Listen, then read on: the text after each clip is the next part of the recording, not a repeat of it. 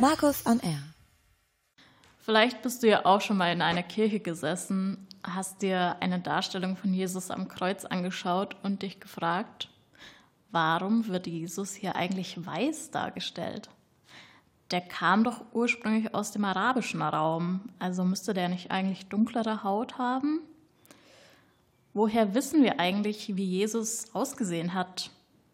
Und ist Jesus vielleicht gar der älteste Fall von Whitewashing? Diese Fragen und noch mehr wollen wir in unserer heutigen Folge für euch beantworten. Und heute sind für euch am Start die Michi, der Matze und die Lena. Aber Lena, was ist Whitewashing eigentlich?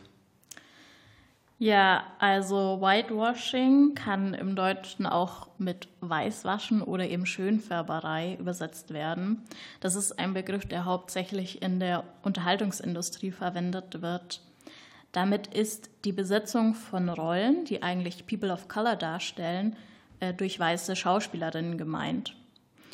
Oft geht dies auch mit dem Umschreiben von solchen ethnischen Rollen einher, sodass sie dann eben durch weiße Schauspielerinnen besetzt werden können.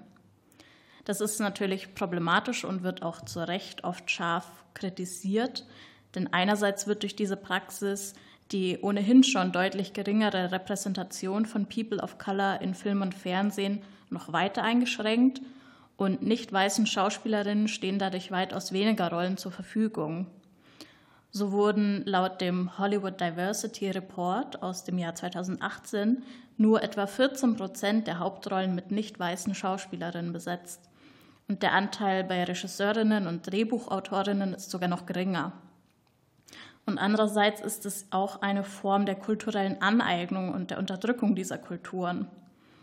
Ein paar bekannte Beispiele aus der jüngsten Zeit sind zum Beispiel Scarlett Johansson, die im Film Ghost in the Shell die Rolle einer ursprünglich japanischen Figur übernahm, oder Emma Stone, deren Charakter im Film Aloha hawaiianischer und chinesischer Abstammung sein soll. Oder auch Johnny Depp, der im Film Lone Ranger einen amerikanischen Ureinwohner darstellt. Zwar hat es da bis heute schon deutliche Fortschritte in der Darstellung von People of Color gegeben, bis weit in die Mitte des 20. Jahrhunderts hinein war nämlich das sogenannte Blackfacing, also das Phänomen, dass sich weiße Schauspieler dunkel schminkten, um Figuren mit dunkler Hautfarbe darzustellen, noch weit verbreitet. Diese Praxis wird heute glücklicherweise weitgehend als rassistisch anerkannt und daher auch nicht mehr angewandt.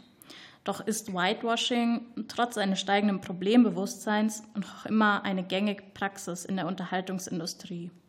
Danke für die sehr ausführliche Erklärung, aber was hat das jetzt eigentlich mit Jesus zu tun? Also ich meine, Jesus spielt ja jetzt in der Hollywood-Industrie weniger eine Rolle, oder? Ähm, nee, Jesus ist jetzt natürlich keine Rolle im Film, der durch einen weißen Schauspieler besetzt wurde, wobei das gibt es natürlich auch.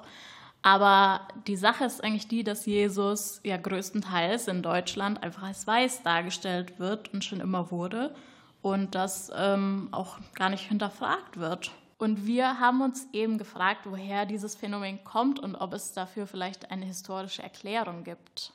Das ist eine sehr gute Frage. Ich habe dazu meinen Professor Dr. Jörg Langkau befragt, der an der Evangelischen Hochschule doziert.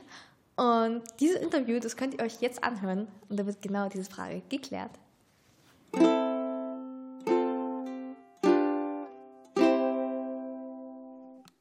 Okay, wir haben in unserer heutigen Podcast-Folge einen Gast und dieser Gast wird sich mal vorstellen. Gut, hallo. Also mein Name ist Jörg Lankau, ich bin Professor für biblische Theologie und Kirchengeschichte an der Evangelischen Hochschule Nürnberg. Ich bin eigentlich gelernter Alttestamentler, Bibelwissenschaftler, also einer, der sich den lieben langen Tag mit der Bibel beschäftigt. Okay, es freut uns sehr, dass Sie heute dabei sind und uns ein bisschen ein paar Fragen beantworten werden. Genau, ähm, das Thema ist ja Whitewashing Jesus. Und ähm, können Sie uns wie ist denn das überhaupt entstanden? Also was ist denn dieser historische bzw. kunstgeschichtliche Hintergrund dazu, dass eben Jesus weiß dargestellt wird bei uns? Ja, das hat wahrscheinlich in erster Linie was damit zu tun, dass wir in Europa ähm, weiße Menschen sind.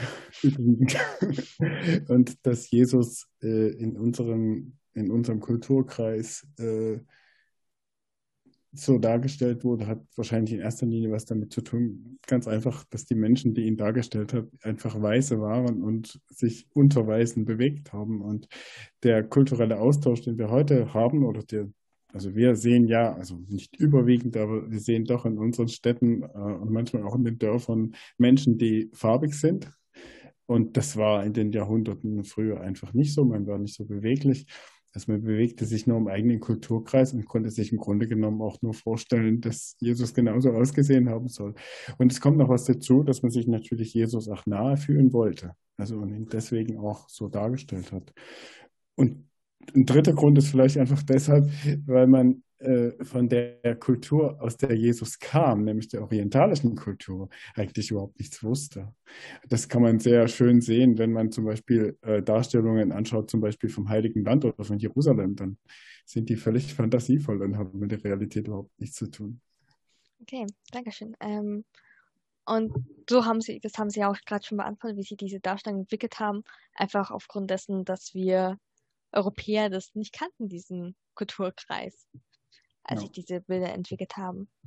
Ähm, lässt sich das dann eigentlich, dieses Whitewashing, auch kunstgeschichtlich irgendwie erklären? Also haben wir irgendwie bestimmte Künstler, die das besonders hervorgehoben haben? Oder können Sie uns dazu etwas sagen?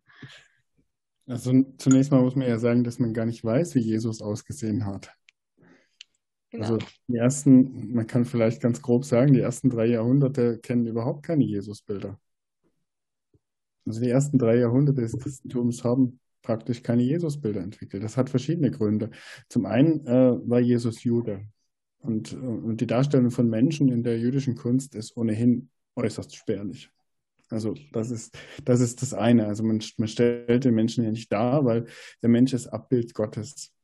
Und äh, es kommt noch ein zweiter Grund dazu, dass in den ersten Jahrhunderten des Christentums ja, die Christen nicht den Mainstream der Gesellschaft dargestellt haben. Die waren nicht an der Macht und die haben sich nicht öffentlich ausdrücken können und haben das nur sehr punktuell gemacht. Und was von dem eben überliefert ist, das ist äh, auch sehr zufällig überliefert. Also die ersten Jesusbilder tauchen eigentlich erst dann auf, nachdem das äh, Christentum im Römischen Reich zumindest akzeptierte Religion war, also praktisch ab dem vierten Jahrhundert. Und das sind so viel, das ist so ein gewaltiger Abstand zum historischen zum historischen Jesus von Nazareth, dass sich im Grunde genommen kein Mensch mehr daran erinnern konnte, wie er ausgesehen hat. Und wenn wir fragen, wie er ausgesehen hat, dann würden wir sagen, ja, wie ein Orientaler eben aussieht, nicht? Ein bisschen bräunliche Haut, wahrscheinlich schwarze Haare, ähm, braune oder schwarze Augen, so wie man das von Menschen aus den arabischen Ländern vielleicht kennt. Ähm, so so ungefähr muss Jesus ausgesehen hat oder vermutet man. Man weiß nicht, ob er lange Haare hatte oder kurze Haare hatte oder, oder ob er irgendwie anormal oder unüblich ausgesehen hat. Äh, Das weiß man einfach schlicht nicht und da kann man nur drüber spekulieren. Okay, Dankeschön. Ähm, wurde Jesus dann oder wird Jesus dann in anderen Ländern bzw. Kulturen dann auch anders dargestellt? Also da muss man zweierlei dazu sagen. Auf der einen Seite wird Jesus auch oft in anderen äh, Ländern weiß dargestellt, weil es eine Kolonisationsgeschichte gibt. Nicht? Also zum Beispiel in Südamerika, zum Beispiel eben die Kolonisation durch die, die Spanier und Portugiesen vorherrschend war und in Nordamerika eben durch die, durch die Engländer und Franzosen, äh, die natürlich ihre Bilder mitgebracht haben. Nicht? Äh, da gar keine indigenen Bilder entstanden sind. Ähm, ja, also wenn man in die heutige moderne Kunst schaut, dann findet man das natürlich schon, also dass südamerikanische Künstler Jesus südamerikanisch darstellen, nicht? Also das, das dann schon, ja. Aber, aber ja, die Christentumsgeschichte ist ein gut Stück mit der Kolonisierung verbunden und, das, und da werden diese Bilder exportiert. Mhm. Und nicht nur die Bilder, muss man vielleicht noch dazu sagen. Ähm, der Umgang mit den Bildern im Christentum ist ja sehr unterschiedlich. Ähm, für den äh, westlichen, vom Römischen Reich ausgedacht lateinischsprachigen oder westeuropäischen Bereich, äh, da sind ja nicht nur Bilder von Jesus zugelassen, also Bilder, wir würden sagen 2D, sondern eben auch Statuen. Also heute würden wir sagen 3D-Darstellungen. Nicht? Und das ist eine Besonderheit. Und auch da kann man sich natürlich anschauen, nicht? wie wird er dargestellt, wie, wie sieht er überhaupt aus und wo kommt das her. Mhm. Aber es gibt ein paar Merkmale, die immer wieder vorkommen und die haben eine lange Geschichte. Können Sie uns dazu etwas sagen, ganz kurz? ja, natürlich, wenn ich schon so antöne. Äh, also zum Beispiel eine Sache ist die, dass Jesus oft dargestellt wird mit, mit einem Mittelscheitel und relativ langen Haaren. Obwohl das eigentlich sonst nicht so sehr üblich war. Also mal so von Albrecht Dürer Bildern vielleicht mal so ein bisschen abgesehen, aber, aber sonst eher nicht so. Ähm, ich denke, das hat etwas damit zu tun, dass man sich an den Götterdarstellungen in der Antike früh orientiert hat. Also dass Darstellungen von Jesus als Weltherrscher ähm, nachempfunden waren den äh, Darstellungen zum Beispiel des griechischen Gottes Zeus. Also, mhm. Und der wird oft als, als, äh, als Mann auch mit längeren Haaren auch dargestellt. Also, also da gibt es sozusagen so Linien, die sich durchziehen. Und ähm, diese, wenn man in den östlich, östlichen Bereich geht, also nach Griechenland, äh, wir würden halt sagen auch Russland, Bulgarien und so weiter, also die sogenannten orthodoxen Ostkirchen, da finden wir ganz strenge Jesus-Darstellungen. Da wird also Jesus immer als der Weltherrscher dargestellt. Also einer, der sozusagen immer ganz genau gerade ausschaut. Das Gesicht ist ganz eben, eher eben und gerade. Die rechte Seite ist genauso wie die linke Seite, nicht? Und die Handhaltung ist genau definiert. Also das sind sozusagen keine realistischen Aufnahmen, wie wir sie mit einem Selfie machen würden, ja, sondern, sondern es sind einfach, äh, sind einfach typisierte Darstellungen, sind das ist der Typ des Herrschers, der da dargestellt wird. Okay, vielen Dank. Ähm, und wie sieht es dann eigentlich mit Jesus-Darstellungen in Israel bzw. in Jerusalem aus, wo ja auch das Wirken von Jesus ja sehr präsent war? Naja, das ist, ist auch nicht ganz so einfach, weil äh, es gibt ja eine, eine Stätte, wo, wo man in Jerusalem besonders an Jesus denkt. Das ist die Grabeskirche in Jerusalem. Aber die heutige Grabeskirche ist aus der Kreuzfahrerzeit, also aus dem hohen Mittelalter. Ja, also da wurde sie zerstört und wieder neu aufgebaut dann, nicht? Und ähm, die zeigt heute in der Kuppel genau so einen griechischen Christus, wie ich gerade beschrieben habe, so einen strengen Pantokrator und eigentlich keine individuelle Darstellung von Jesus. Ähm, also da sind die Darstellungen in Jerusalem nicht anders als in den, in den Kirchen ähm, des Orients generell. Also vielleicht, wenn ich mich erinnere an eine Reise äh, nach Jordanien, ähm, das ist ein bisschen eine dunkle Erinnerung, so genau weiß ich es nicht mehr, aber da gibt es arabische Christen, also die sind natürlich in der Minderheit, aber die haben auch Kirchen und in diesen Kirchen habe ich auch Darstellungen gesehen, wo Jesus durchaus äh, also dunkler dargestellt wird, also so wie die Bevölkerung eben aussieht. Aber, aber das sind eben auch, wie ich schon vorhin sagte, eher moderne Darstellungen. Aber eine historische Erinnerung in dem Sinne an Jesus gibt es eigentlich nicht. Also ein historisches Jesusbild, was irgendwie aus Jerusalem kommt und irgendwie so das Urbild darstellt, das, das gibt es nicht. Die Urikonen der Ostkirche, die, die finden wir im, ja, in, in Städten Edessa zum Beispiel, in der heutigen Türkei oder so etwas. Aber das ist eben dann auch aus dem vierten, fünften Jahrhundert. Also man muss einfach sagen, nein, auch Jerusalem bietet da keinen, keinen besseren Zugang. Okay, danke schön. Ähm, und zu diesem Whitewashing betrifft es eigentlich auch andere Personen aus der Bibel? Wahrscheinlich ist es ja genauso wie mit Jesus, dass einfach das einen kulturellen Hintergrund hat. Oder? Ja, ja, natürlich. Ähm, auch ein Paulus oder Petrus, die werden auch eher hellhäutig dargestellt. Wobei beim Paulus weiß man das nun schlicht ergreifend einfach nicht, äh, weil, weil, er, weil er stammt aus einer Diaspora-Gemeinde. Ähm, also die sich ähm, heutigen Kleinasien befindet, also heutigen Türkei. Und also von daher ist das vielleicht ein bisschen eine, äh, näher an Europa dran noch, aber eigentlich auch nicht. Und bei Petrus muss man auch sagen, ja, das war ein Fischer aus Nordisrael, aus Galiläa, nicht? Also das sah genauso aus wie Jesus. Also das sind typisierende Darstellungen, wo man dann eher diese, diese Vorbilder und Heiligen eben mit bestimmten Merkmalen ausgestattet hat. Also zum Beispiel der Paulus wird immer dargestellt, als hätte er einen kahlen Kopf mit so einem kleinen bisschen so vorn noch ähm, und so ein schmales Gesicht mit so einem Spitzbärtchen. Und äh, der Petrus wird eher mit so einem Wuschelkopf dargestellt. Aber das, das zieht sich sozusagen durch die Kunstgeschichte hindurch. Aber auch da sind die äh, Darstellungen nicht äh, älter als das vierte Jahrhundert okay. nach Christus. Also das ist ähnlich, ist genauso passiert, nicht, dass man einfach den, diese, diese Heiligen natürlich in, in die äh, europäische Kultur sozusagen hineingestellt äh, hat und die dort sich auch entwickelt haben. Also diese Darstellungen haben sich auch in Europa dann auch entwickelt. Ja, ähm, das waren unsere Fragen. dann bedanken wir uns ganz herzlich bei Ihnen, dass Sie uns Antwort ja, vielleicht noch ein Gedanke dazu. Und das vielleicht, weil, weil, diese, weil diese Sache ja interessant ist, nicht? Whitewashing, also äh, weiß waschen, eine reine Weste haben, ist ja ein interessanter Begriff, nicht? Ähm, es ist, es ist sicher sehr lohnenswert, wenn man sich vor Augen hält, dass Jesus Jude war und dass er, dass er aus einer orientalischen Kultur stammte und, und dass seine Worte und seine Taten auf diesem Hintergrund zu verstehen sind, nicht? und äh, dass er eben auch anders ausgesehen hat. Nicht? Und das ist etwas, was wir wissen sollten, dass nicht, dass auch das scheinbar Fremde eigentlich zu unserer Kultur gehört.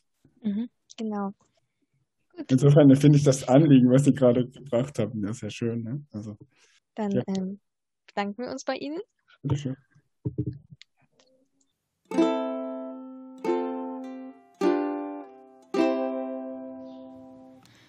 Ja, sehr interessant. Es lässt sich also irgendwie schon historisch erklären, warum Jesus in Deutschland überwiegend weiß dargestellt wird. Aber das heißt jetzt auch nicht, dass es eine gute Sache ist oder dass das so beibehalten werden soll. Man kann ja auch mal Sachen modernisieren. Deswegen haben wir uns im Podcast-Team auch ein paar Gedanken darüber gemacht, wie man diese Modernisierung in unserem Alltag und in der Kirche umsetzen kann und deswegen wünschen wir uns, dass zum Beispiel in Kinderbibeltagen oder in Kindergottesdiensten Bibeln benutzt werden, die Jesus und die Personen äh, aus der Bibel so darstellen, wie sie ausgesehen haben könnten.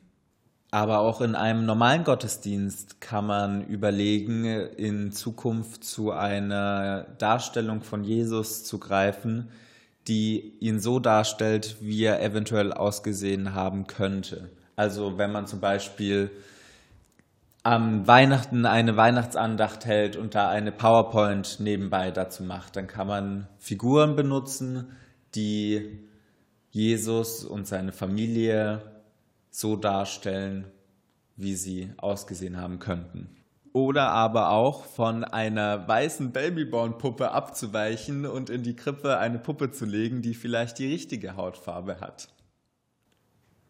Für die Jugend- und Konfi-Arbeit würde sich der neue Film Das neue Evangelium anbieten. Der kam im Dezember 2020 raus und dieser Film handelt eben von, ein, von Jesus und die, ähm, die große Frage, die dieser Film stellt, was würde Jesus im 21. Jahrhundert predigen und wer werden seine Jünger? Der Regisseur Milo Rau ähm, hat eben sich dazu entschieden, dass Jesus eine schwarz dargestellt wird und die Menschen, die auch noch in diesem Film vorkommen, sind auch alles People of Color oder vorwiegend People of Color und es ist ein sehr kontroverser Film, könnte man schon fast sagen. Der spielt in, in, Süditalienisch, in der süditalienischen Stadt Matera. Und genau dort soll das Evangelium spielen. Also es soll diese Passionsgeschichte soll da, dort inszeniert werden, in der Gesellschaft, die geprägt ist von Ungerechtigkeit und Ungleichheit. Und gemeinsam mit Politikaktivisten und geflüchteten Menschen werden genau diese Stellen aufgegriffen? Ja, allgemein ist es, denke ich, ganz wichtig, dass man auch ähm, einfach auf dieses Thema aufmerksam macht und da ein bisschen den Blick darauf schärft.